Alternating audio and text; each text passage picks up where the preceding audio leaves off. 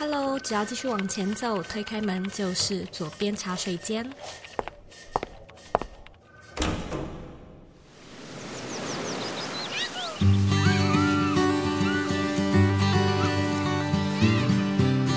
你现在在收听的是《左边茶水间》第一百六十七集。我们现在身处在一个非常有趣的极端时代，也就是资讯爆炸还有注意力稀缺同时并存的时代。有越来越多的自媒体还有伪网红在网络上发声，但是大众呢，对于资讯的吸收还有负荷却越来越有难度。今天呢，我们邀请到《极度吸睛》的作者曾培佑来和你聊聊抓住眼球的精准表达力。曾培佑是一位资深的讲师，那他除了长期呢在做企业校园演讲之外，也曾经获得电视节目《我是好讲师》的相关奖项。那在今天的节目里呢，我们会跟你聊聊说故事的要领。包含怎么去找到成就感，如何使用角色切换，还有资讯转移来抓住眼球，以及呢要怎么样去衡量资讯负荷的多寡。那无论呢你是要求职面试、上台做简报、和客户 present 你的 idea、直播销售，或者呢是做线上的演讲，开场吸睛，还有持续吸睛，一直都是一个蛮有难度的技巧。那身为现代人的我们，对于这个技术的需求呢也日渐剧增，所以相信今天这一集不只能够让你学到许多实用的技巧，也可以让你立即使用、立刻练习。那在这边呢，先跟你说一声，因为今天的内容干货很多，所以资讯量可能也比较多一点。因此，我们有特别帮你准备一个文件版的重点整理讲义。你回到这一集的原文呢，就可以找到讲义的下载连接。那我们本集的节目原文网址是 z o e y k 点 c o 斜线极度吸睛。准备好了吗？让我们一起欢迎今天的来宾曾培佑。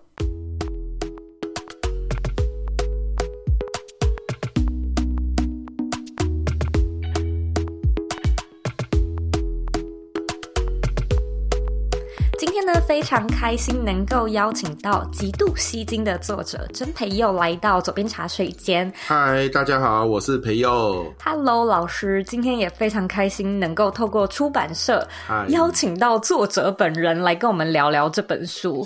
那通常呢，我们在节目开始之前呢、啊，我都会请来宾用三个关键字来自我介绍，就是你会为曾培佑下哪三个关键字呢？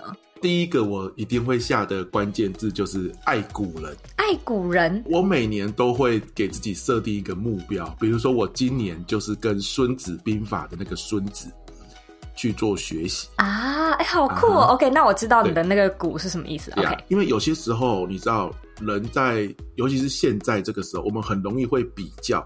比如说，为什么他做的那么好？嗯、为什么我差他那么一点？他现在做这个东西，我也做得到啊！我我一定要跟他学吗？OK，就是，嗯，你知道吗？就是乞丐会跟乞丐比较，可是乞丐不会去嫉妒国王。对对对啊，我是一个乞丐，我附近都是假设我同领域的人，尤其我们又是个人工作者，对不对？嗯，有些时候那个心态哦，真的是蛮折磨人的。是，对，所以我就想，那怎么办？诶古人我不会去跟他比较嘛，他就像已经远在天边的人，嗯哼，我不会因为《孙子兵法》写得很好，然后我说为什么他写的那么好，我写不出来，不会，嗯，所以我就可以很安心的去跟他学习，嗯，那也真的学到很多。哎，这是一个好有趣的切角点，因为那个伟人可能离我们都还蛮遥远的，所以我们大概也不会拿自己去跟他们做比较，不会自我批评。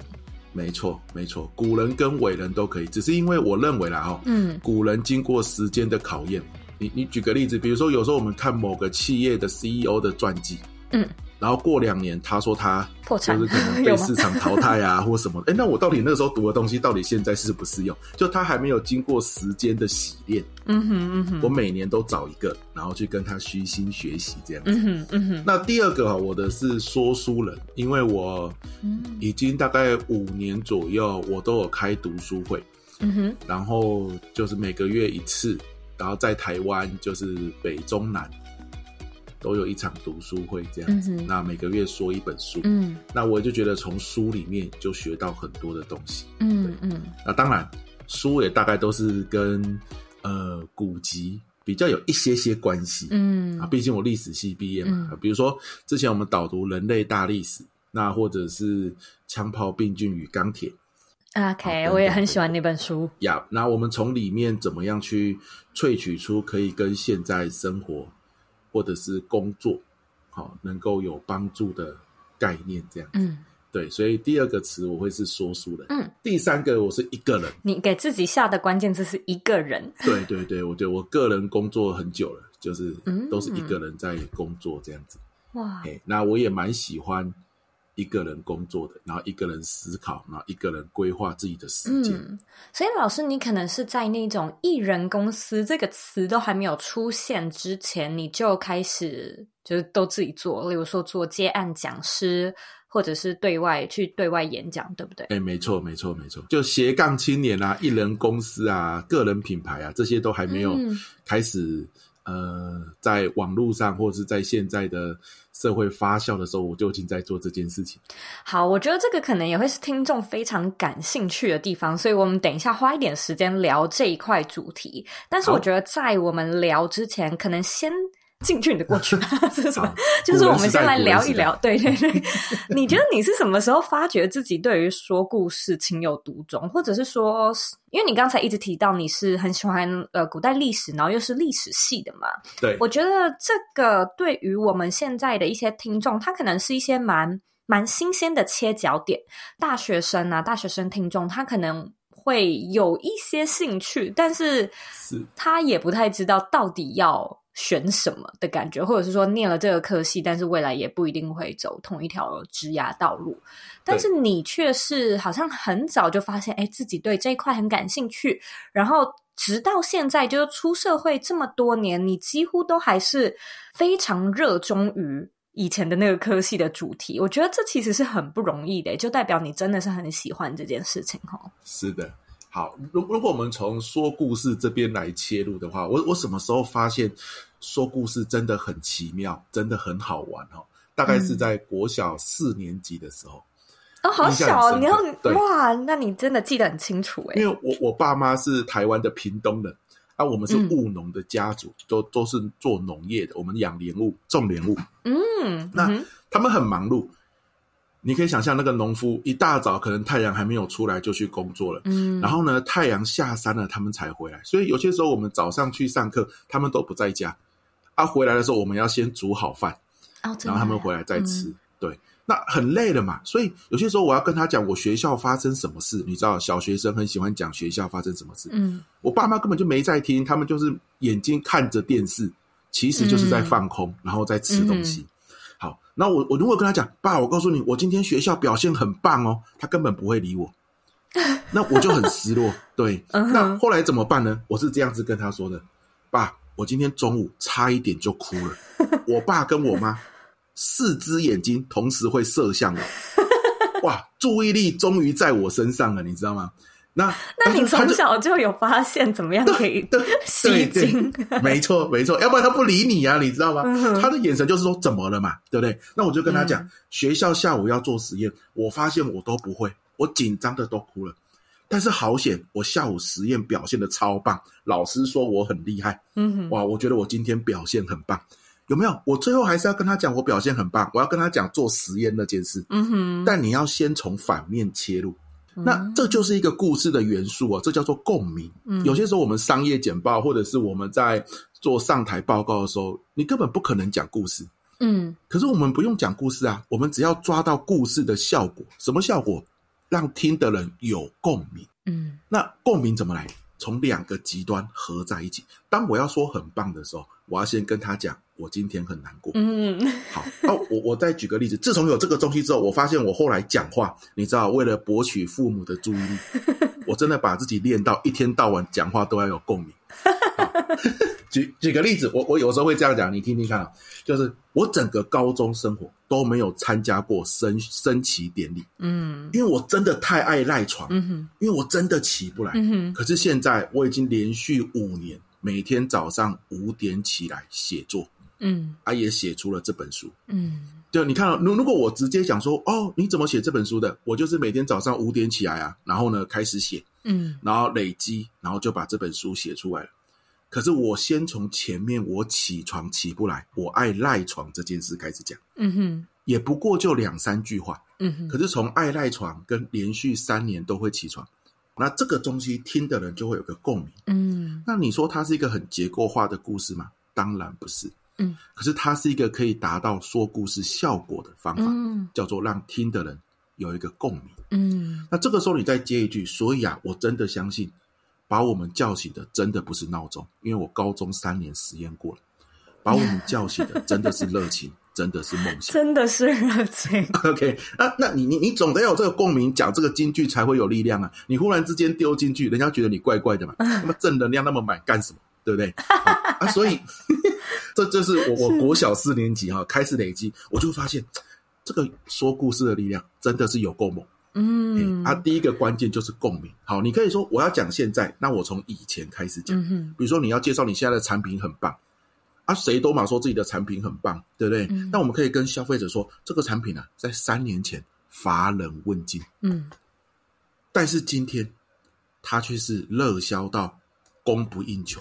那这三年发生什么事？嗯、我告诉你，哦，那听的人就会被你抓进去了，嗯，他就有兴趣听这到底为什么从乏人问津到供不应求的故事，别只讲着供不应求这件事啊、哦，那这个就是对比、对照，嗯，会产生共鸣。所以为什么我爱古人？古今对比嘛。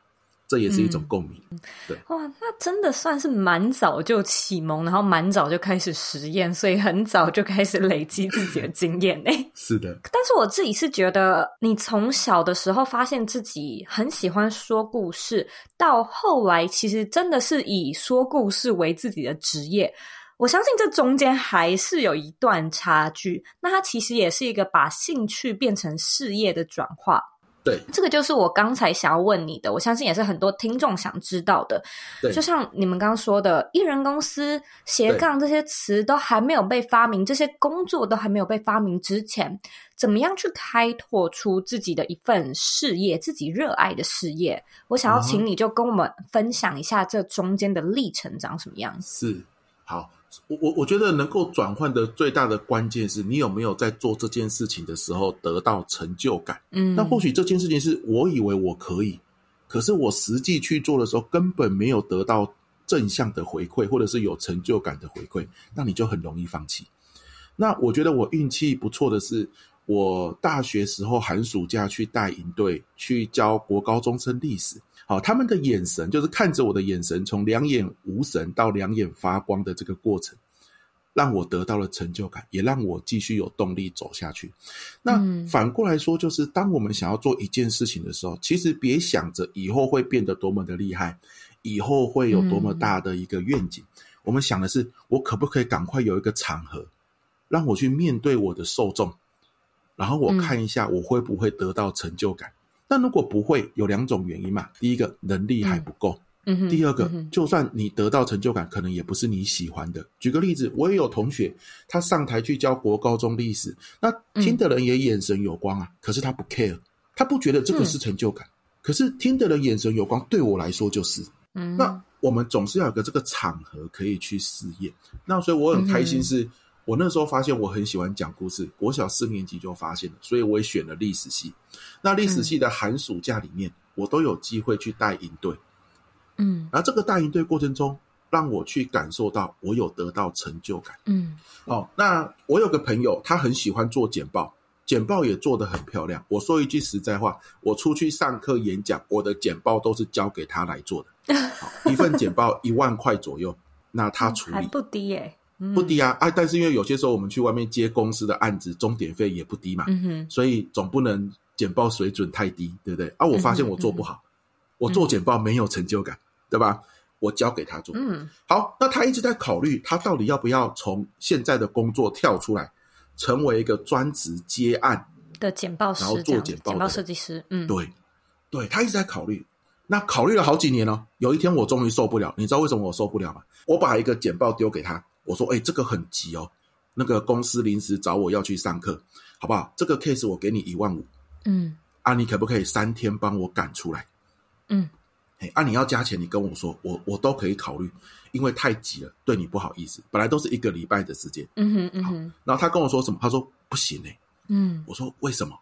他说我电脑坏了，我吓一跳，你就去买呀、啊，你你买台电脑，Apple 是有多少钱？对不对？嗯、好，他说我没有钱。因为他现在上班那个钱哦，每个月不多，还要扣掉房租啊、家里的开销，嗯、真的没有剩下多少。嗯哼，然后我我就说来了，这样子好不好？你是不是想出来做？我就在我的 Facebook 上面，在我的平台上面，然后说我有个朋友 PPT 做的很厉害，我就秀两张他帮我做的 demo 嘛。嗯哼，好，你有兴趣？现在如果你要做简报，联络他，用我的名字打七折，就一万块变七千块这样子。然后他说：“有人会要吗？不会吧？你知道吗？我那么久以来，我才知道，原来他的客户只有我一个。哦，真的哟。对，我一直以为他很厉害，因为我很满意他的东西嘛。我一直以为他自己有在接案呢，嗯、他根本就没有跨出那一步，就是那个让自己实验的舞台，嗯、去获取成就感，他都没有。嗯。然后呢，我帮他接，我帮他打了这个文章，把消息发出去之后，三天不到，十件 case 就满了。”十件 case 一件七千，就是七万块嘛，嗯，对不对？啊，我先收钱嘛，嗯，然后我就跟他讲，你马上买一台电脑，买一台电脑，帮我把我的 case 处理好，然后他才发现原来有人要他的东西，嗯嗯，那我要意思就是说，有可能我帮他发出去之后，根本就没有人要，嗯，那他就没有收到这个成就感，嗯，那或许他真的就不适合，或是现在市场不需要，嗯，那也有可能他现在接了这十件案子之后，他帮客户做完。把简报还给他，然后客户说：“好险有你，简报做的超棒，我上台简报，我的客户超满意。”嗯，但是他对于这种回馈，他也没有成就感，那或许他就不适合继续走下去。嗯，但是你总要勇于先创造一个舞台，不要管什么以后会长什么样子，嗯，以后会赚多少钱，我以后要有什么样的品牌，那都是多的。嗯，先想办法创造一个小舞台，然后问问自己。得到听者的回馈，或者是受众的回馈的时候，你有没有成就感？如果有，嗯、想尽办法投资自己，继续做下去。嗯，就你没事哦，嗯、有一天你会觉得很遗憾。那我我常常说，我们宁愿后悔，也不要遗憾。嗯、什么叫后悔？我试了，效果不好，我好后悔当初这样做，或当初做了这个步骤。可是什么叫遗憾？嗯、你没做嘛？然后一直在想，当初如果我告白会不会好一点？嗯，对，当初如果我踏出那一步试试看会不会好一点？这就叫遗憾。那遗憾呢，会在你心里很久。后悔就是痛一下子，嗯、然后让你自己成长就好。后悔比较好。嗯，我的想法是这样。你说你就是好，大学毕业，呃，开始累积，然后发现自己有成就感，也去考了一些像是演讲啊，或者是表达力的证照。你从那时候开始，你就。嗯，自己出来接案吗？呃，那个时候，因为我从师大毕业的时候，刚好是台湾流浪教师最多的时候。嗯，你知道，我我们在那个时候的学校，我们自信心其实非常不够。就是我我我不知道我出来要干嘛。嗯、我我的学长姐大概找我三届学长姐。我我那个时候也想当老师啊，因为你知道，你赢队的时候站上台，然后学生很喜欢你啊，这就是一个老师在做的事嘛，就是在学校教学，嗯、对不对？嗯嗯，好，所以我那时候也想当老师啊。可是问题是我们很怕自己考不上。那时候流浪教师太多，所以对自己没有信心，其实是每个人都会有的情况。嗯，对。那只是那个时候学长就带着我们四处去尝试各种不同的方法，那自己接课。或是到学校接社团课，或是接学校的社团演讲，嗯、好，那这也是一条路。哦、所以我那时候是跟着学长，然后一起做这件事情，就是接各大专院校、国高中的社团课程，然后慢慢发现，哎，这个钟点费也不错啊。那个时候一小时一千六，嗯，哎，啊我们从早上八点可以讲到晚上十点，就是连那种乐龄学校的那种，嗯，阿公阿嬷的自工课程，我们也接嘛。嗯，哎，那这样子一个月下来也不少钱呢。嗯，啊，那时候体力很够嘛，哎，就就开始去做这件事情，然后就慢慢慢慢慢慢慢慢发现啊，不能再这样了，体力跟体重都成反比，就体力越来越下滑，啊，体重越来越高，这样子哦，没办法站那么久。哎，那开始就把这些经验去跟企业提案，说有没有机会我们做故事销售力，好，或者是说结构表达力，把复杂的东西简单说清楚。好，那企业的钱当然就比较多一些。嗯，好，那就是一步一步这样子累积经验，然后换到更大的舞台，累积经验换到更大的舞台，这样子。嗯，哎、欸，真的是很特别耶，因为我，嗯，我觉得当学校老师还蛮累的。嗯，老实说，就是有蛮多那种隐形的成本，包含说准备教材啊，或者是说有很多的家长的事情需要面对。反而就是透过你这个不一样的 career path，是我没有听过的做法。是，就是我觉得现在对于很多可能。嗯，想要当老师的听众来说，他可能会觉得，哎，对耶，我怎么没有想过，我可以去接团课，然后我可以去像是你刚才说的那种乐龄学校，或者是说夜间部等等之类的课程，或者是代课老师。我觉得他真的是一个蛮特别的 approach。呀，yeah, 对，因为因为这个在在台湾的养成系统里面，他们有一个专门的科系，比如说叫讲师系。对，没有，对，没有，没有，他没有什么教育培训系，没有这种东西。嗯，大概研究所有啦，某些某一两间学校有那种成人教育的培训，不过那个都是属于学术的研究，也不是走实体。嗯哼，所以通常我们这个领域比较像是师傅带徒弟这种感觉，然后你才会有门路。这样子，那现在来跟我们聊聊《极度吸睛》这本书，因为其实你刚才在介绍你过去的故事的时候，我相信听众应该已经听到一些关键词，包含找到共鸣啊、找到对比等等之类的。是我在看这本书的时候，也觉得它干货超多，就是好满哦，哇，学到好多东西，所以我也想要请你，就是跟听众介绍一下这是什么样的一本书啊？我也想要听听看，就是你为什么会想要出这本书，还有。为什么是现在这个时间点来出呢？是 OK，呃，这本书哈，原本我在设定的时候是给学校老师看的，毕竟我就是师大出身嘛。嗯、对，嗯、那后来我的编辑告诉我，其实所有上台者都蛮适合看这本书的。对，比如说在公司如果要上台简报啊，这本书对他很有帮助。那帮助在哪里呢？倒不是书封面说的那五十二招吸睛的招式哦，其实你只要把我书后半段的原理。跟元素抓紧，五百二十招你自己都可以创造的出来。嗯、那所以关键是什么呢？就是讲到刚刚您问到为什么是这个时间点出这本书。嗯哼，因为这个时间点用手机、用电脑在课堂上或在会议里面，已经是一件稀松平常的事。嗯，他他不是在玩哦，他可能是拿来记录你你讲的重点跟笔记。嗯，可是我想你也知道，如果你用手机或电脑，你记录着记录着记录着，不知道为什么。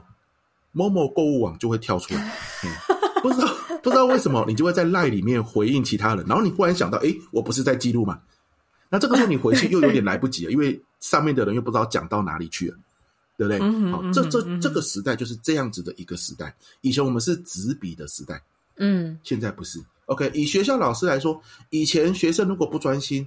他手上还有一些些工具，比如说以前我们会很在意分数，嗯，因为那个影响到学习成绩，影响到升学，嗯，或者在更早以前，我们有呃，比如说竹笋炒肉丝，学生会怕。你说体罚吗？欸、对，体罚，体罚。我们我们现在可以讲那么明显就对了。好，体罚，没错，好，体罚。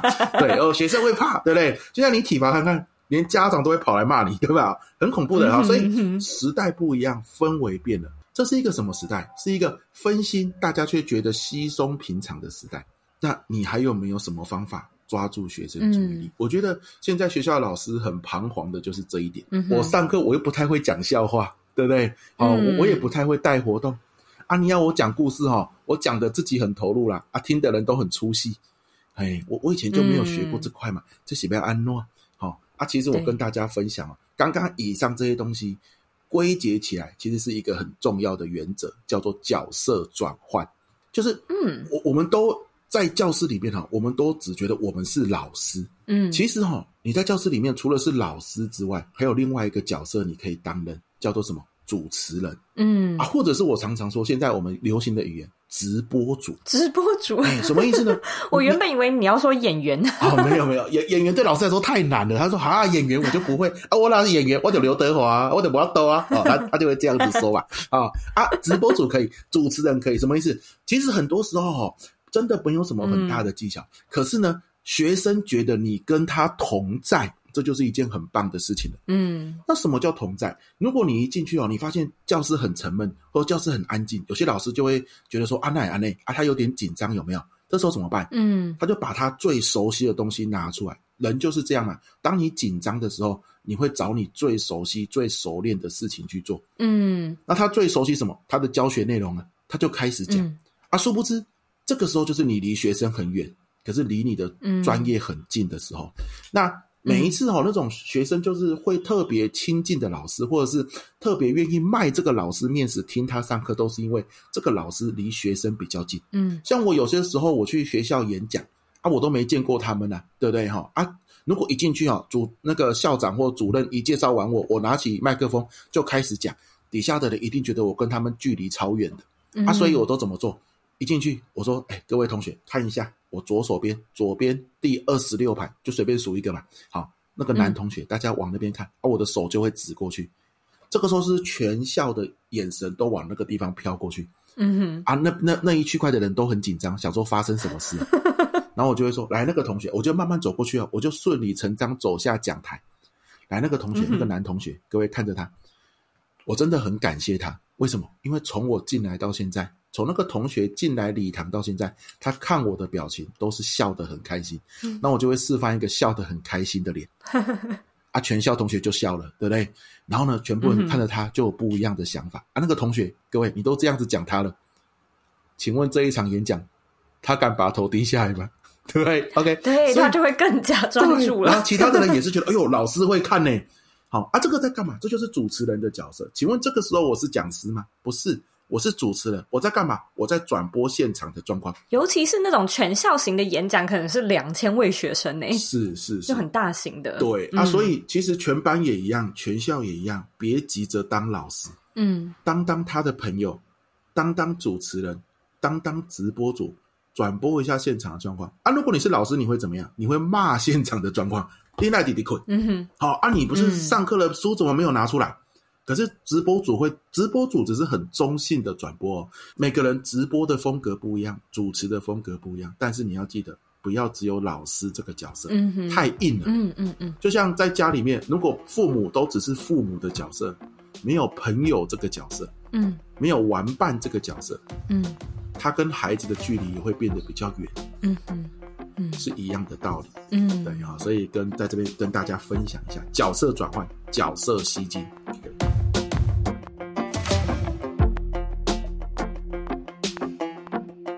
我是周乙。如果你喜欢今天的节目内容，欢迎加入我们的脸书私密社团。我们在社团里面呢，讨论很多有关远距工作、自我成长，还有个人品牌经营相关的内容。你呢，只要在脸书上面搜寻“理想生活设计”，就可以找到我们，并且填表单加入这个大家庭哦。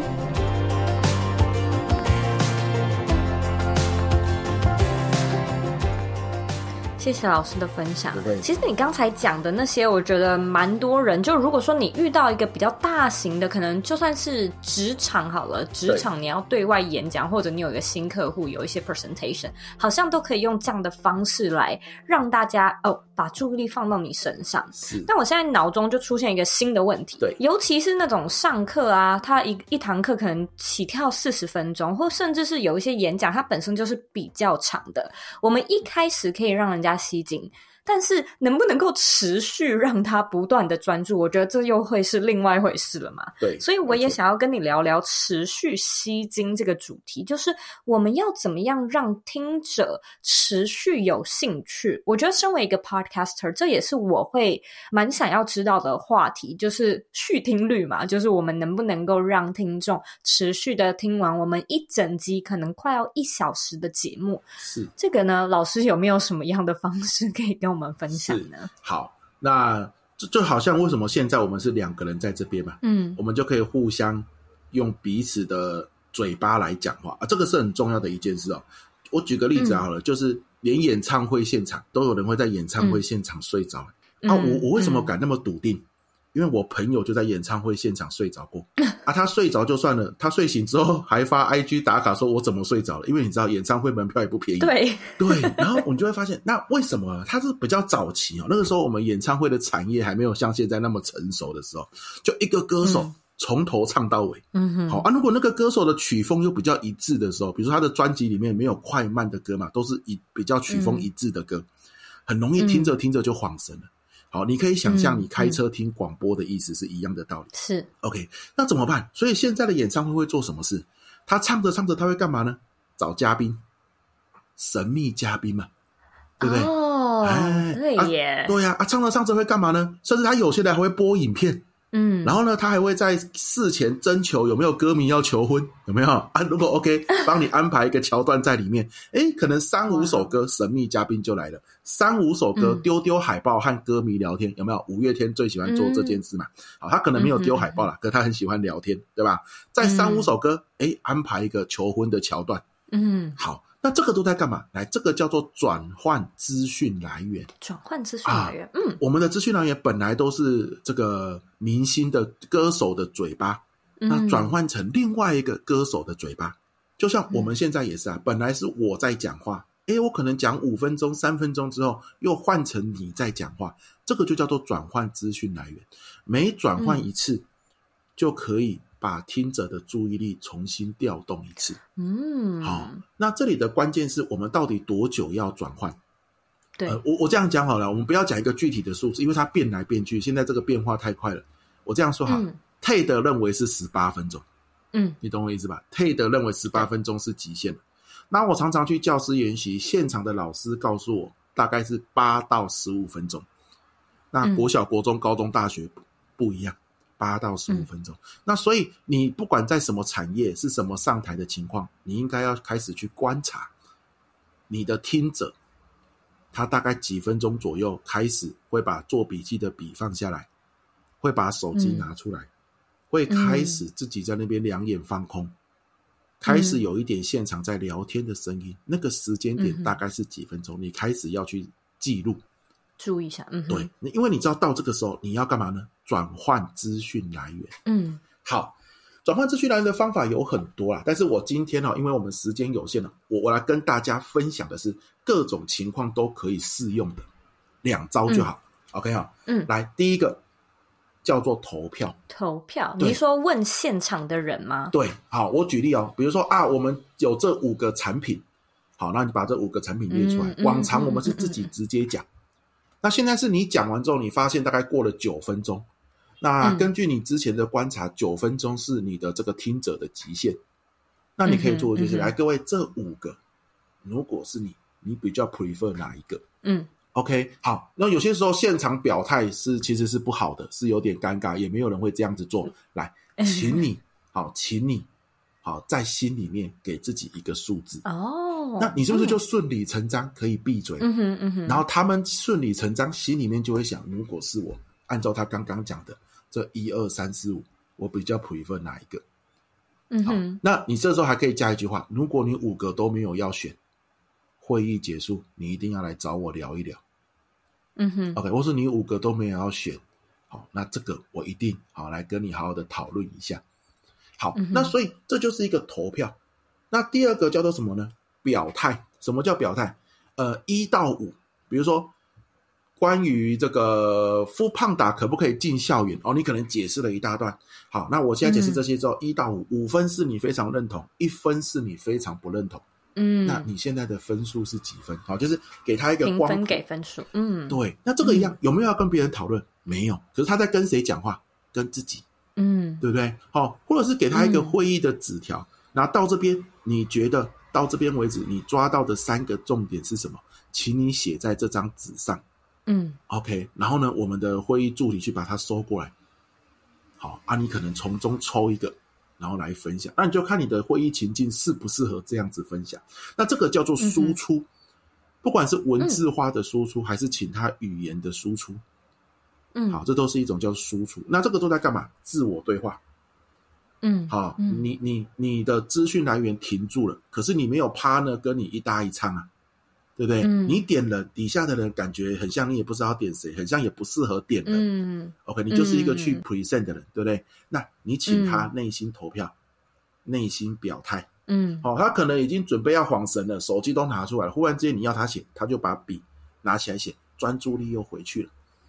嗯，OK，那这个都是属于。持续吸进的一个范围，关键是转换资讯来源。嗯，好，那如果连这个场合你都可以搞定，那再往下就简单了。比如说教学现场，那个弹性很大嘛，你就可以把什么加进去了？讨论。嗯，两两一组讨论，讨论完再换人，再换人，再换人。OK，嗯，好，讨论加进去，悬疑加进去。比如说，假设我们说啊，我们的商品第一季，好，这个商品卖出多少？好，第二季卖出多少？第三季你要直接讲吗？不要，第三季我们的表现非常亮眼。然后呢，这个时候 PPT 就换了，就一个空白的画面。等一下，你就打算把那个亮眼的数字大大的秀出来。嗯，你们知道是多少吗？你就卖关子这样子。对，卖个关子，就是悬疑的感觉。那有些时候我们会习惯直接把第一季、第二季、第三季、第四季所有的数字都写在 PPT 上面，一次全部秀出来。嗯，那你都秀出来了，你当然只能单一资讯来源自己讲哦，嗯哼，对吧？嗯，你总不能说来，接下来换小明来帮我念，这很奇怪嘛。对，对。可是悬疑就变成是，你知道多少吗？他们心里面会干嘛？诶，到底是多少呢？有没有？当他们这样问自己的时候，他们就转换了资讯来源，变成和自己对话。嗯，哦，那当然了，我再强调一次。不同的情境，你可以使用的方式不一样。嗯，但是不管怎么说，回到本节就是转换资讯来源。嗯，就是找机会让他可以互动，更有参与感，或者是说，就是要再次 pay attention to 刚才你。对，分享的东西。对，呃，我们聊到这边，我又想到另外一个问题，就是 我们如果说可以让学生们在开始前或客户前开始吸睛，OK，抓到他们眼球了。对，然后我们也知道大概八到九分钟要稍微停下来，就是喘息一下，不要让他们就是好像又分心，让他们可以持续吸睛。对，但是其实很多时候我自己也。看到身边蛮多，尤其是专业人士哦，嗯，他们会有一些情形是，呃，忍不住分享很多很多东西。那有的时候就是我们在网络世界就会称为干货嘛，就是干货会一直塞，然后好像内容的含金量很高。对，但是你在书里面也提到一个很。我觉得也很重要的议题就是认知上的负荷。是，我觉得身为创作者，你可能自己本身就会有一点点压力，就是说，哦，我分享的内容是不是够丰富啊？大家会不会觉得有收获啊？还是会觉得我分享的太简单，嗯，太太浅，很无聊？所以我是有一个想要它够丰富的这个压力在。嗯。但是同样的，反过来说，可能受众在负荷跟认知上面会有某一个程度上的极限，但是我们身为创作者，好像又不太知道要怎么样去抓呃丰丰富度跟负荷这之间的平衡。不知道老师有什么样的看法？是像，请你用一个字，或者是一句话，或者是一到十分，跟我分享前面十五分钟你听到的内容，你觉得你的收获是什么？嗯、这个其实就在抓这件事情。就是，我讲了十五分钟，我觉得我的干货很多，诶，但是会不会干货太多了？好，那这个时候我请我的听者用一句话，或者是写下三个重点，好，或者是用一到十分说说自己现在的收获是几分？诶，那从他们的回应，诶，回应好不好？另外说啊，举个例子，他如果留下一分，你当然会很难过嘛。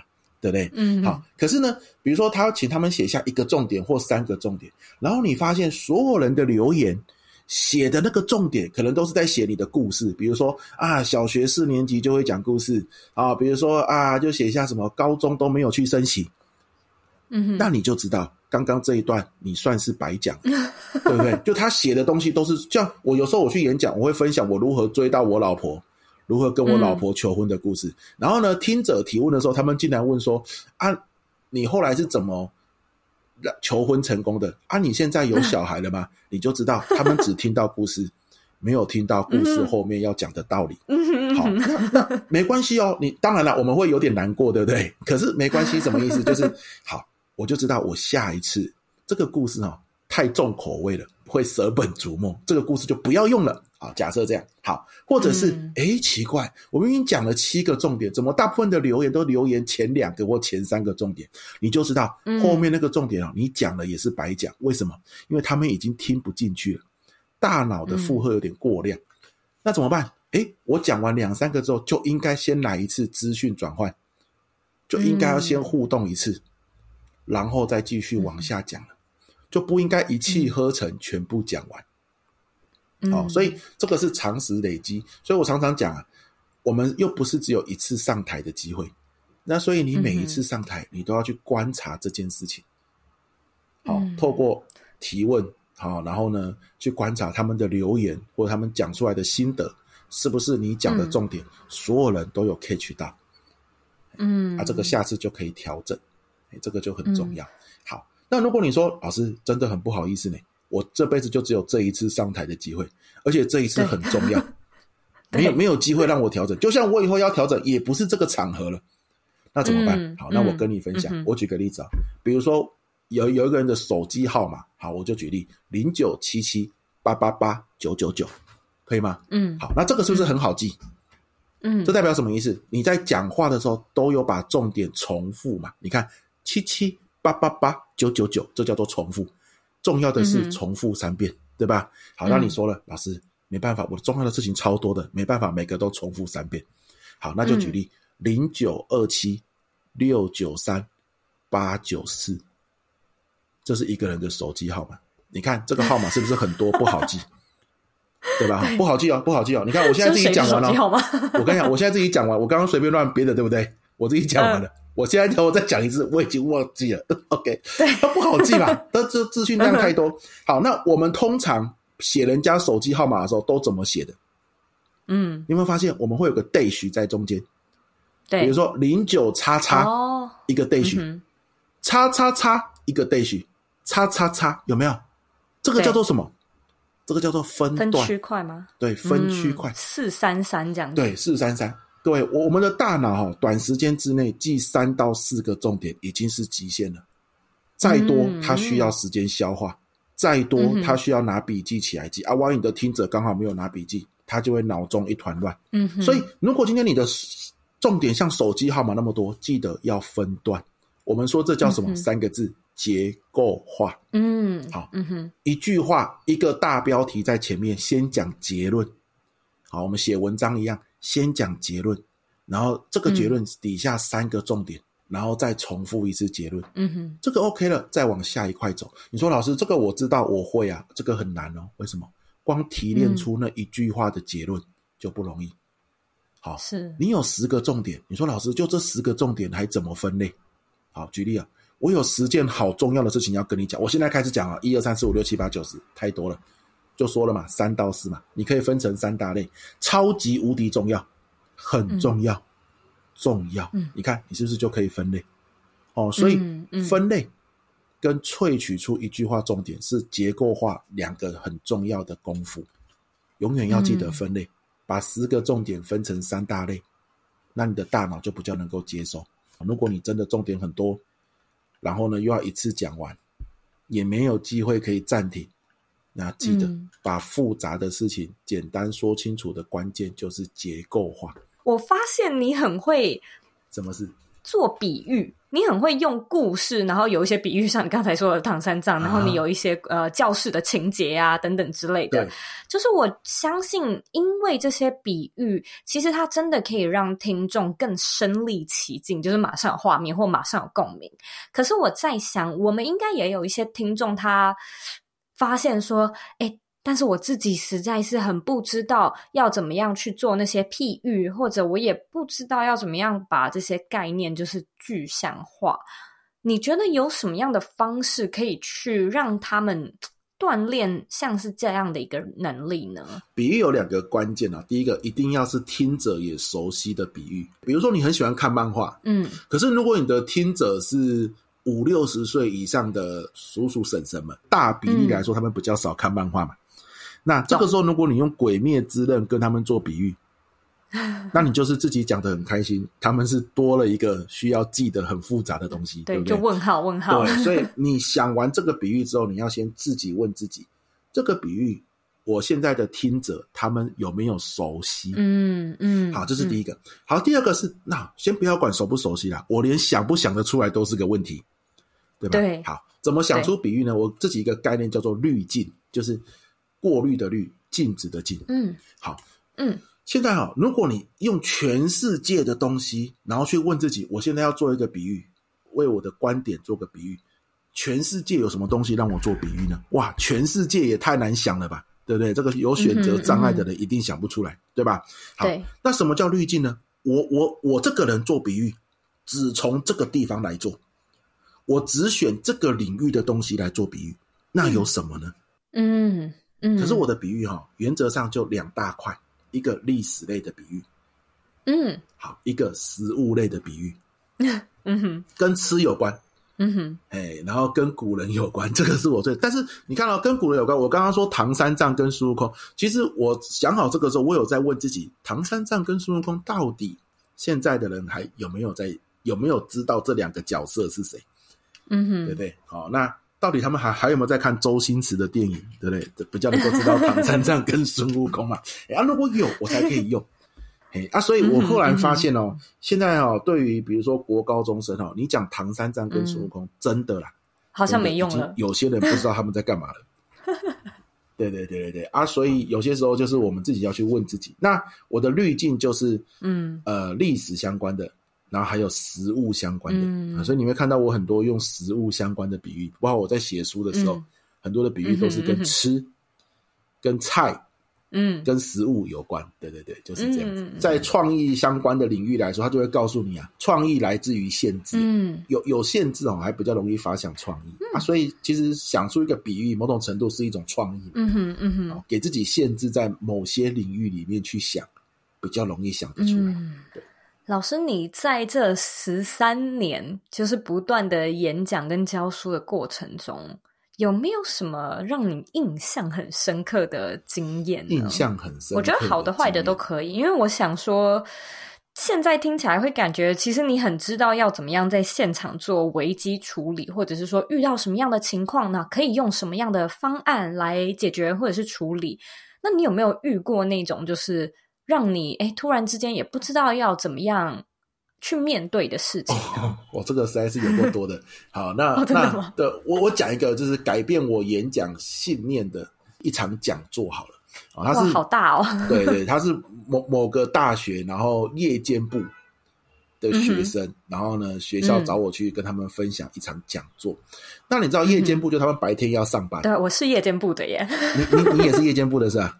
对啊，就是我晚上几乎都是啊半梦半醒的上着课，对对对对，然后还边吃我的晚餐。哎，没错没错没错。好，我我那一天去哦，不是是哎，首先第一件他们很辛苦，是他们用在大礼堂，然后他们是坐在地上。嗯，然后我我觉得这已经很累了，对不对？然后呢，还有人是抱着小孩来的哦。哇，他抱着小孩，所以然后小孩就是很蛮小的，然后在喝牛奶，然后在睡觉这样。哎，小孩在睡觉，然后我还要上台去讲，实在是有有点不容易。但有一些人已经躺在地上，嘿，然后有一些人在聊天，嗯，然后呢。我我就上台了嘛，嗯，然后教官呢就说啊，我们欢迎今天的这个讲者啊，培佑老师啊，掌声鼓励一下，也没有人掌声，嗯，然后我就拿着麦克风上去了，嗯，好，那这个时候势必你要不要先当讲者？不要，我们就说讲角色转换嘛，嗯，你应该先当主持人，对不对？好，主持人、嗯、访问，没有人要理我，校委就打开一些工商委，有没有？他们大概心里面是这样子想，好，没有人要理我，好，那边走来走去，好像个呆子一样，然后躺着的依然躺着，而且还躺下去更多人，哇，对，那。我为什么说这是我转换我信念的一场演讲？因为在我们以前来说，我们非常在乎听者的状态，我们非常在乎听者现在要不要听，而我们希望可以唤醒他的注意力。但是那一天到这个时候，没播啊，那这个时候我就站在那，然后我就讲一句话，我就说：各位，你们白天都要上班，所以比起日间部的人来说，你们更知道今天我来这一场演讲，如果你是在公司找我去付出的钱。绝对不止如此，好，所以这个也是你们学费付来的。日间部的人还没有上过班，可能没有这种感觉。可是你们已经在上班了，你们知道任何的时间它都是有价值的，而你们其实是有付钱坐在这。OK，所以我也没打算说太多，不然这样好不好？我倒数十秒，倒数十秒之后，还有人躺着，还有人在后面玩牌，对，还有人在后面玩扑克牌，玩大老二，哇，四个人围在一起，还有人在玩牌。哦，还有人在聊天，那我不多说，我就直接先走了。我把时间还给你，哦，让你玩牌玩得更自在，躺着躺着更舒服。可是你不要忘了，这个时间也是你付学费、你辛苦赚钱来付的钱。嗯哼，我走了，我我也不拿钱了啦。可是这个时间你就浪费掉了。嗯，好，我我相信你们应该会比日间部的学生更了解这件事。那我不多说了，我就倒数十秒。如果你想听，就坐好。十秒钟一到，还有人躺着，我就走。来，十。嗯，九啊，然后我开始倒数的时候，开始有人拍旁边的人，叫他赶快坐起来，对不对？好啊，其实我也很挫，为什么？因为我都来了，哎，那个地方蛮远的，你知道吗？好，蛮远的，然后我都来了，我也不想走，还要故作镇定的，还要故作镇定，你的脚在抖，对，你的脚在抖，大概十九八，然后现在到底到底有没有人要起来啊？好，那好险，慢慢有人起来，对不对？然后呢，好险，后面后面玩扑克牌的人哈，懂得收敛东西，收一收。啊，教官当然也有帮点忙啦，在旁边说：“哎，起来起来，这样子。”好，嗯哼，好，到零的时候，到零的时候，全部只有一个人躺着，嗯。只剩一个人哦啊，那这下尴尬了，因为我说一个人都不行，对不对？我忽然有点后悔，我应该说大多数人就好，可是你已经说出口了吧，对不对啊？跟在那，好，这个时候我就走过去，我就跟他说：“哎，我走过去之后，我有点后悔，我就后悔我不应该走过来，为什么？因为他全身都是刺青，你知道？然后躺在那，然后我就我就不知道讲什么，我我就想到底要怎么讲，可以让我的生命是安全的啊？当然，我我不是说刺青的人一定是不安全的，是那个时候那个气场，我当瓜恐狗啊那样，他就躺在那边了，然后眼神不看你。”然后我就跟他说：“同学，你就听十分钟，十分钟听了你没收获，你要躺了继续躺。哎，然后他就站，他就坐起来了哦。哦，他坐起来哦，眼神带杀气。我赶快离开，有没有？回到台上，赶快走。对，赶快走。然后呢，讲十分钟，讲十分钟之后，他没有躺下去，但是他大概三十分钟左右躺下去了。嗯，可是 OK 啦，都已经三十分钟了，对不对？好，可以接受。嗯嗯、好，讲完我离开。”那一天晚上一点多，收到一封信，一个学生寄给我的。他说他每天打工，可是他不想要过这样的生活，他想要考到日间部的大学去学视觉设计。嗯，然后他特别想考哪间学校？好，那今天我的演讲给他有一很大的启发跟收获。他鼓起勇气问我说：“如果他想考这间学校，有没有人可以帮他？”因为他问学校老师：“嗯，怎么样可以考上？”学校老师跟他讲：“别做梦了。”你有这个学历就很好了。嗯，学校老师可能也已经你知道弹性疲乏。嗯哼，好，那这个重新寄给我，我就赶快，诶，我刚好有认识视觉设计相关的老师，我就把联络方式给他。两年后，他就考上了这间学校的日间部。哇啊！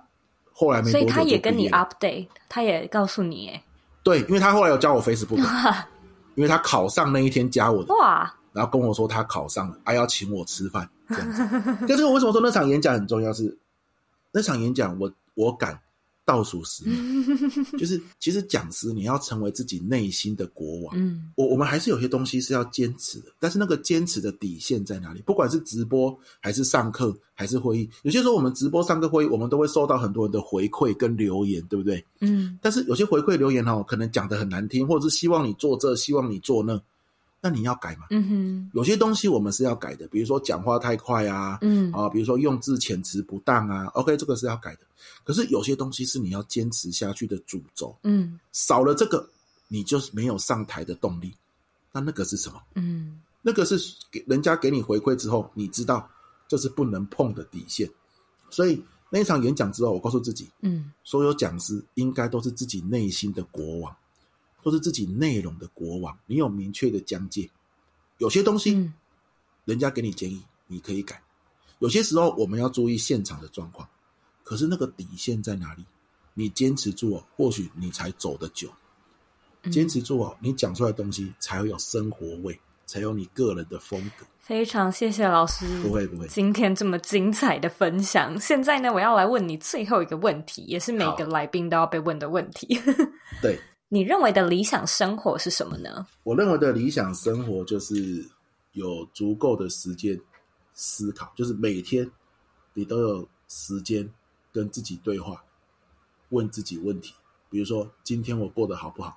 嗯，今天这场讲座，我觉得有价值的地方在哪里？嗯，啊，今天我过得开心吗？呃，有一本书《刺猬的优雅》，很像就在做这件事。嗯嗯，所以思维优雅是我向往的生活。嗯，对，就不管你成家了没有，不管你每天工作有多忙，不管你行事力被塞得多满，你都有时间和自己聊聊天。这是我向往的生活。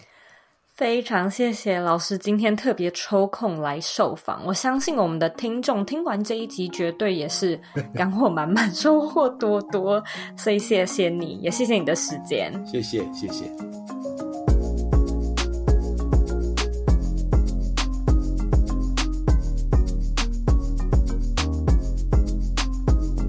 今天的重点整理一。想要把故事说得吸引人，第一个要掌握的要领就是使用极端的对比，例如说古今对比、好坏对比，或者是适度的卖关子，都可以挑起观众的好奇心。那只要好奇心一被挑起，注意力呢就更加的集中。那培佑老师也提到，多多善用生活周遭的比喻，可以让听者更有共鸣。在做比喻的时候呢，要记得选择听众也熟悉的比喻。如果呢想不到能够做什么样的比喻，也可以试着先将素材的范围缩小，找到一两个你自己比较有感觉的生活元素。或许呢，在一定条件的限制下，你更能够激发出不一样的创意，讲出更生动的故事。二，培佑老师提醒，当我们呢在台上演讲或者是做任何 presentation 的时候，不要急着。进入专业，也就是不要马上开始讲课，而是呢要试着先做角色的转换，与观众同在。其实呢，这就像是你去看 TED 的演讲的时候，他们都会先用几句话或者是一小段故事来做开场，或者呢，你也可以像主持人一样转播一下现场的情况，找一些话题来跟台下的观众做互动。这个呢就叫做开场吸睛。那当我们成功的抓住大家的眼球之后，我们通常能够有八到十八分钟不等的时间来传达你想要说的重点资讯，所以好好的把握住这个观众注意力最集中的黄金时段。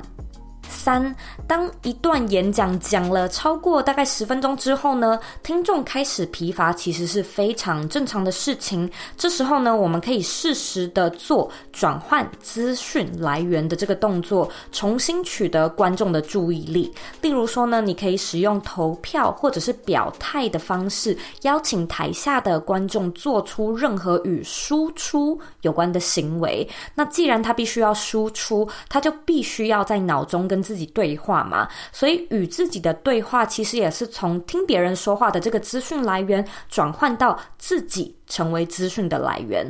除此之外呢，你也可以试着加入一些悬疑的元素，或者呢，把你要讲的资讯结构化。例如说，先讲结论，把内容分类，窃取重点，重复重点，这些呢都是结构化的好方式。那我们人类呢，在短时间内记住三到四个重点，其实已经是极限了。虽然你可能会想要给观众满满的资讯，但是别忘了，质量其实是更重要要的。非常感谢你收听这一集的内容。那这边呢，也再一次的提醒你，我们有特别为这一集做一个讲义，所以记得回到原文下载重点整理的讲义。那其实我自己也非常认同培佑老师提到的，找到自己可以发挥的舞台先，然后再来看看自己对于回馈有没有成就感。如果说没有的话呢，这件事或许就真的不是你的 calling，所以就不需要花太多时间在这件事情上面。但是如果有的话呢，就请你想办法投资自己，宁可后悔也不要有遗憾。而对于自己真的有热情的事情，也要谨记自己的坚持。哪些东西是你的底线？当你有一个明确的边界，你才能够坚持出自己的个人风格。现在呢，我要来阅读我们今天的听众留言。今天的听众呢是 Good Films，他在二零二零的四月二十号在 iTunes Store 上面留说：相见恨晚。一开始是经由其他 YouTuber 才知道 Podcast 这软体，因缘际会下找到 Zoe 的节目，发现 Zoe 非常有内涵且声音很好听，节目讨论的内容也都是我感兴趣的，我几乎每天都在收听，很想把以前的内容追回来。我已经是两个孩子的妈妈，可以利用的时间非常有限，我都是趁小孩睡着的时候听着入眠，这样吸收知识的方式很适合忙碌的全职妈妈。以前也是从事设计及电商的工作，虽然年纪已不小，但未来还有好多想做的事情，也想要像周一样成为内容创作者，工作不受地点限制，正在努力中。希望这样的节目可以持续下去，也愿意推荐给身边的朋友，一起加油。非常谢谢你的留言。如果说呢，你听完今天的节目，觉得这个节目也有带给你一些收获、一些启发的话，我也想要邀请你帮我呢到 iTunes Store 上面打星评分，并且留言，请你花一点时间订阅这个节目，然后把这个节目呢分享给身边你认为会有需要的人，或者是你认为很重要的人。那当你在留评论的时候呢，我希望你也可以帮我留下你正在收听的集数。这样对我来说的帮助是非常大的。那如果说呢，你有任何问题或者有任何的想法，你都可以回到我的网站或者是 Instagram 上面找我。我的网站网址和 IG 的账号一样是 zoyk 点 co。你可以截图这一集的节目，分享到你的 IG 线动上面，tag 我，让我知道你有在收听，让我知道你的看法。最后的最后呢，我知道你是非常忙碌的。我也知道呢，你可以选择去做很多很多其他的事情，但是呢，你却选择来收听这个节目，我真的真的非常的感谢你。现在呢，我也想要花一点时间跟你说，你是你人生的负责人，你有权利也有能力去过你热爱的人生。我们下次见喽。